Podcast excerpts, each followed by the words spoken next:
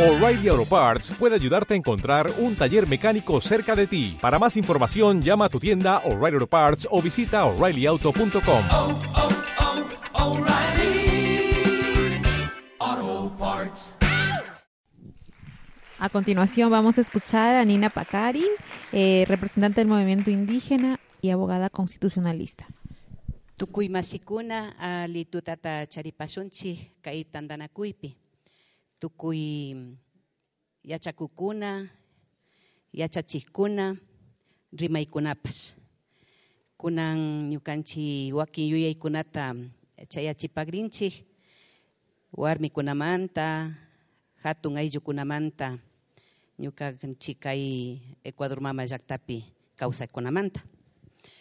Buenas noches a todas las personas aquí presentes, a estudiantes, profesores, eh, a quienes eh, me acompañan en la mesa, eh, en general a todos los presentes.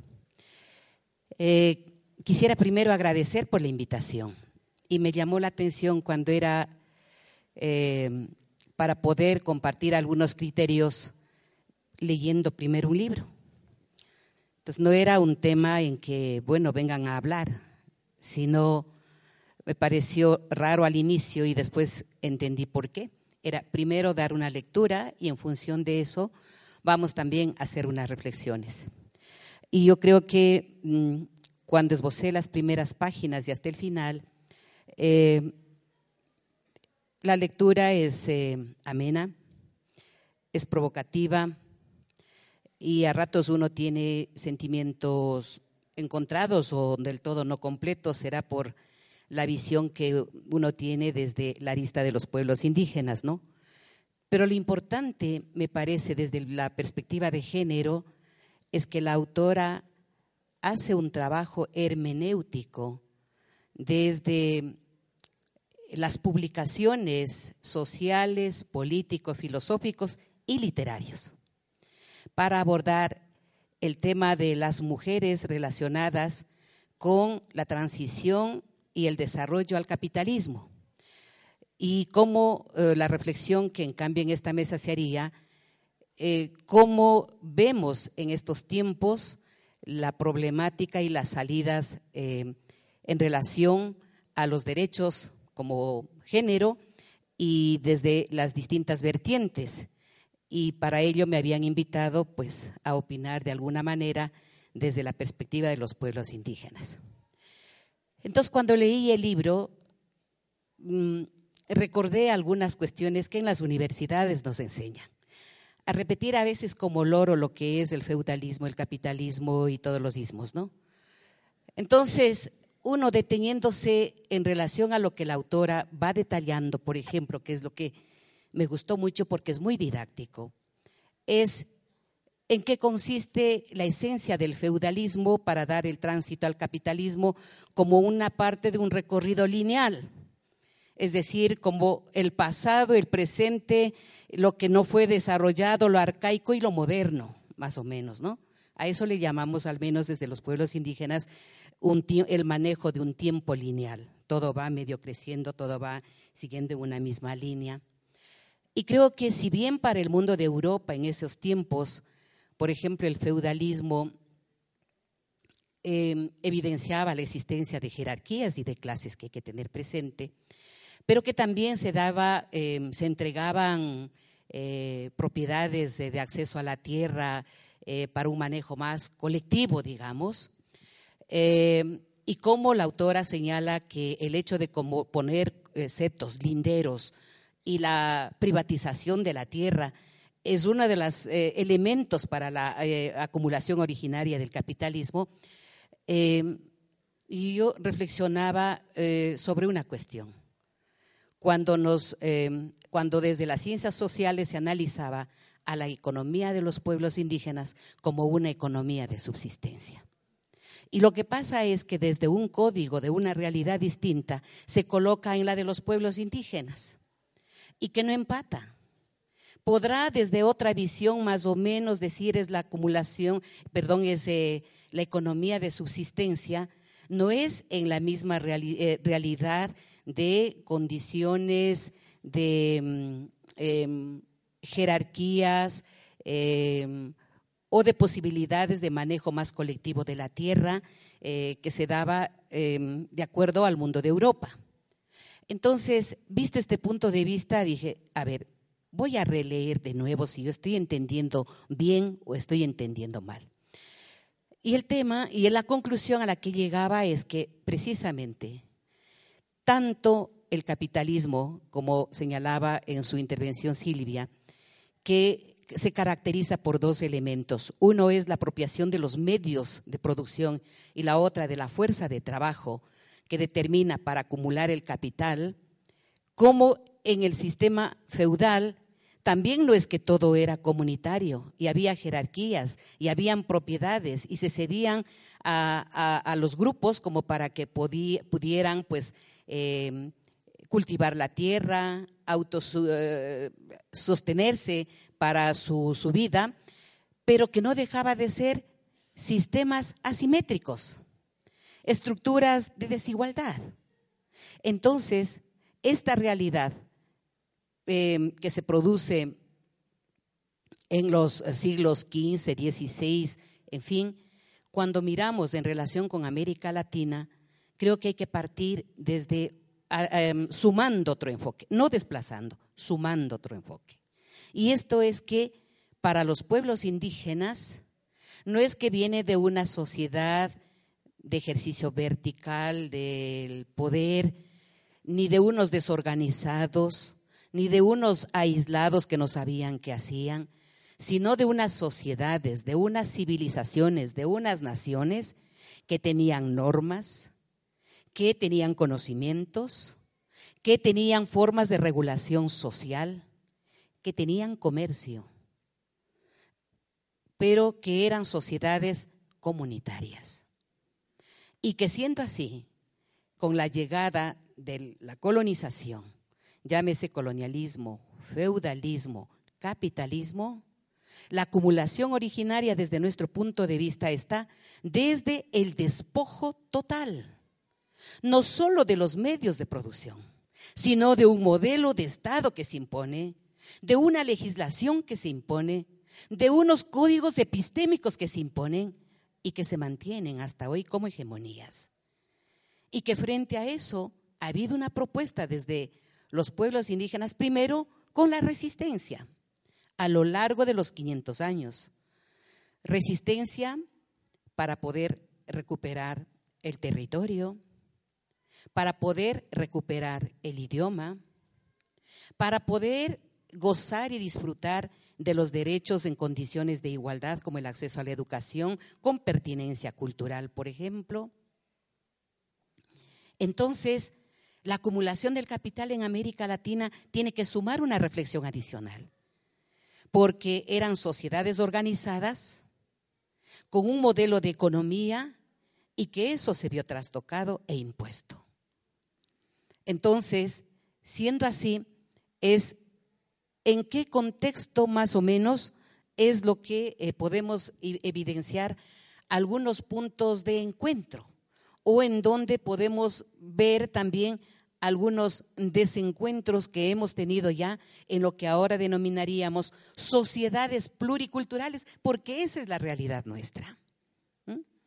Entonces, creo que em, el, primer enlace que debemos hacer es em, tomar en conjunto capitalismo, feudalismo, colonialidad, cuando nos referimos desde los pueblos indígenas, y no es solamente que corresponda a los pueblos indígenas hacer ese análisis, ese análisis, sino también incorporar desde la sociedad pluricultural, desde el estudiantado pluricultural, desde el profesorado pluricultural, porque es una obligación de todos. Y em, lo que se impuso no es solamente, bueno, nos hacemos propietarios de unos bienes, eh, no voy a repetir acá toda la cuestión de violación, de expoliación eh, a modo de una denuncia para el llanto, no. Pero lo que se coloca es un nuevo modelo de Estado y un nuevo modelo de economía. Entonces viene a ser una, una, una, una fricción, una ruptura Y por eso eh, decimos nosotros, eh, frente a esa ruptura que coloca la desigualdad y la asimetría, ¿cómo puede ser combatido? ya no solo como pueblos indígenas, sino como sociedades pluriculturales para gozar de una, de unas políticas, de unas vivencias que puedan ser más justas, más equitativas. Y entonces, eh, creo que para esto es que también habrá que tener en cuenta en que no es suficiente hacer un análisis desde la supremacía del sujeto individual del derecho. Por ejemplo, analizar eh, cuáles han sido los efectos que han sufrido las mujeres indígenas frente al capitalismo, sino también de la mano cómo han sufrido los pueblos indígenas frente a todos estos ismos que nos han precedido. Entonces, em, sin caer tampoco en que puede haber solamente la supremacía del sujeto colectivo del derecho, porque en la lógica de los pueblos indígenas, para que haya vigor y ejercicio del sujeto colectivo del derecho, está supeditado a una condición, cuando no vulnere y mantenga el equilibrio frente al derecho individual. Y por eso es que em, en los sistemas comunitarios, si se hace una relectura de las crónicas, vamos a encontrar que, eh, no obstante la propiedad comunitaria que existía, de, de las versiones que se pueden recoger, habían las distribuciones individuales familiares a modo de usufructos. Entonces no podemos nosotros decir, era comunitario y todo era absolutamente comunitario y a ratos cómo nos estamos colocando en unas cuestiones tan fraccionadas con propiedades privadas, por decir. Que se, se introduce el título de propiedad, es cierto, pero que hay una combinación de lo colectivo con el manejo también de las parcelas que son de las familias era, em, aludía a un modelo de economía que desde la lógica occidental se podría decir una especie de mixtura. Entonces, yo creo que si volvemos a retomar sujeto individual y sujeto colectivo, hay mucha tarea para las ciencias sociales en poder recrear la reflexión respecto de lo que está ocurriendo en estos momentos en el Ecuador y frente a esas incidencias que eh, tiene lugar con eh, efectivamente el capitalismo. Pero hay otro tema que va de la mano con esto. Es que está, eh, que pulula la hegemonía epistémica. Entonces, cuando vemos nosotros em, la, economía epistémica, nos vamos a colocar en la universidad. Aprendemos y nos enseñan economía. Puede ser economía política, financiera, bancaria, en fin. Pero yo me pregunto, ¿forma parte del pensum de estudio los elementos y principios de la economía comunitaria? No.